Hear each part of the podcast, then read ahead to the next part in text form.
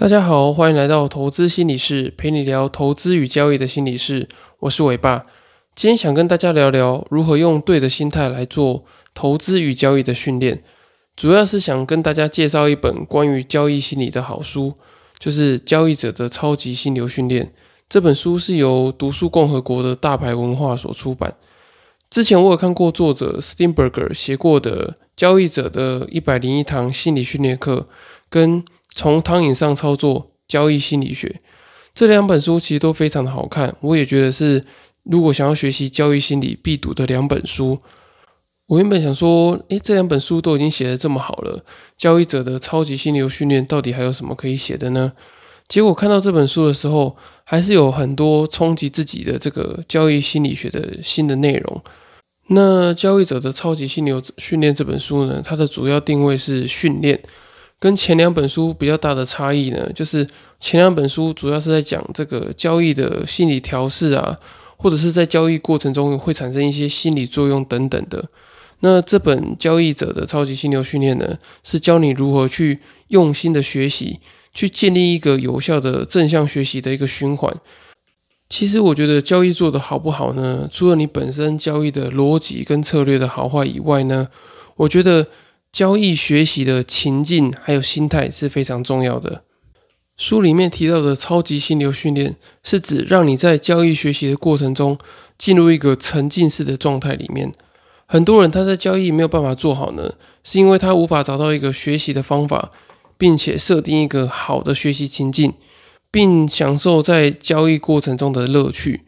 那心流的定义呢，是指你在表现的过程中呢，你内心是十分。投入在这个当下的状况之中，例如说你在交易的时候，你就是很享受你在交易操作的过程，你不会被太多外界的干扰，然后你可能会觉得时间过得很慢等等的。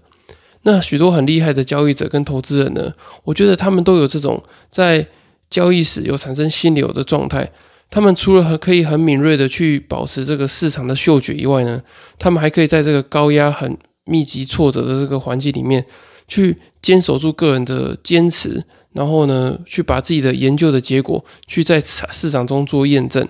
那我觉得这是他们开启心流状态的一个关键。他们不会太在意别人去说什么，而是去埋首自己的研究，然后研究自己跟研究市场。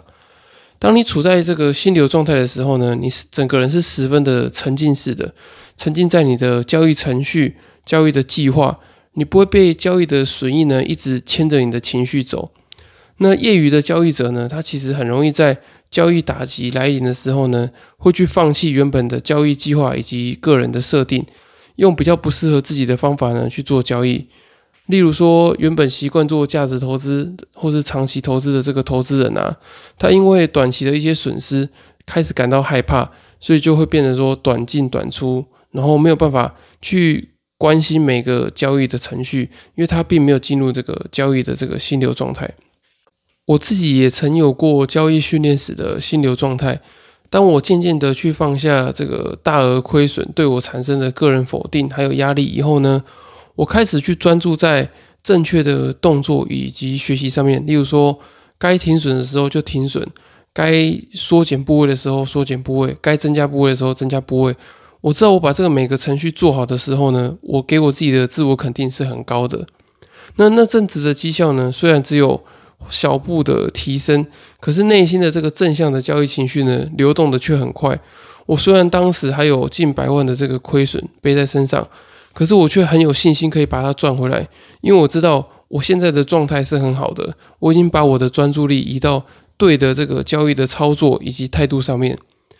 那么这本书让我印象最深刻，也觉得最受用的一个段落呢，是他在里面提到不正常的这个交易成功经验，其实是赌徒式的成瘾行为。它里面的说法非常的有趣跟写实。他说，过度交易的人啊，你如果赢了钱呢，你是该死；可是如果你是输的话呢，你也是活该。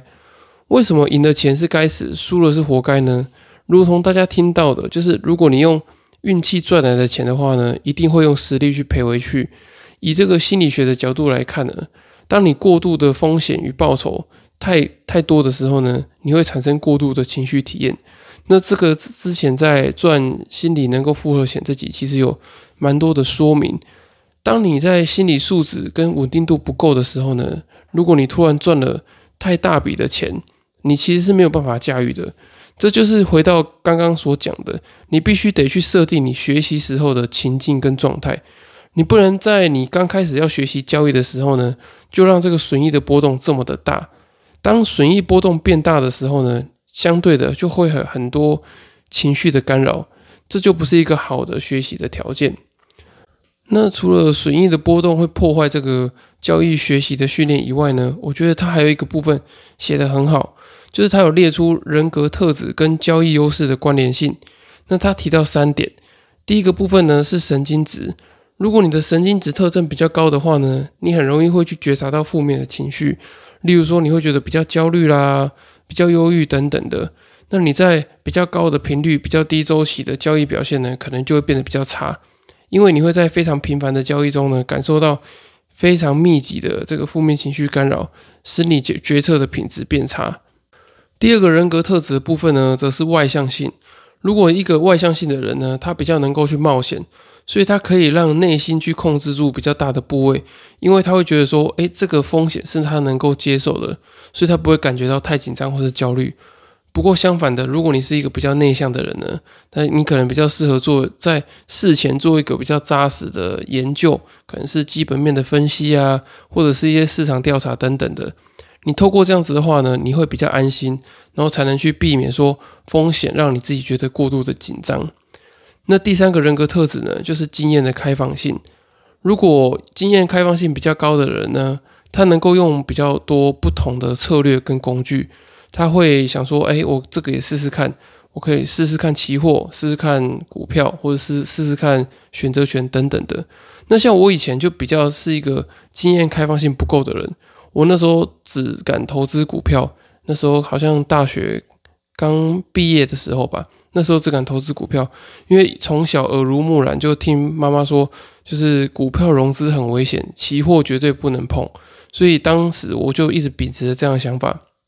然后导致我的这个经验开放性是非常低的。那我后来呢，随着呃交易经验的慢慢的累积，看了一些书之后，才发现哦，原来期货、选择权这些的杠杆其实是可以靠自己去控制的。那多学一些商品，其实你对于整个市场的了解也会比较多。那这些特质呢，其实都只是基本的分类而已。实际上还有非常多不同的人格特质会影响到你的交易的状态。例如说，你是一个比较紧张的人啊，或是你是一个比较松散的人，或者你是一个比较容易拖延的人，你可能在交易要停损的时候，你可能就不会呃马上的停损等等的。那还有非常多的分类，你可以自己再去想一下，你自己的个性跟你自己的交易有什么样的关联。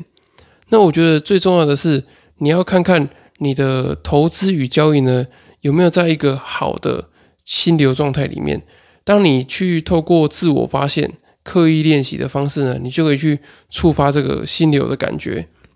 这个心流的感觉听起来有点抽象。我举一个很直接的例子：如果你每天是抱着着这个满怀期待的心情，坐在可能电脑桌啊，或者坐在书籍前面，开始研究一档股票的基本面，或者是你很期待接下来透过一个你制定好的交易程序，不断的去重复，然后你得到获利的话呢，你这样子其实就是在。你的这个交易的心流状态里面，那相反的，如果你每天要去交易前，你都会觉得很紧张、很痛苦、压力很大的话呢，其实，在交易跟投资的过程中，你的学习表现会是很不好的。你没有办法在呃交易的反思或是亏损跟获利达到的时候呢，你去做一个有效的检讨，这样的交易的训练呢，其实对你来讲是没有什么帮助的。所以我觉得回到这本书一开始想要表达的重点，就是你必须得给自己设定一个好的学习的情境跟好的学习的心态，那那么呢，你才可以在交易跟投资的过程中呢，好好去锻炼你自己的能力。那么如果你是一个受困在交易的目标设定啊、训练规划，还有不知道怎么样培养成一个比较像是专业交易员或者是运动员的话呢？我很推荐你去看《交易者的超级心流训练》这本书。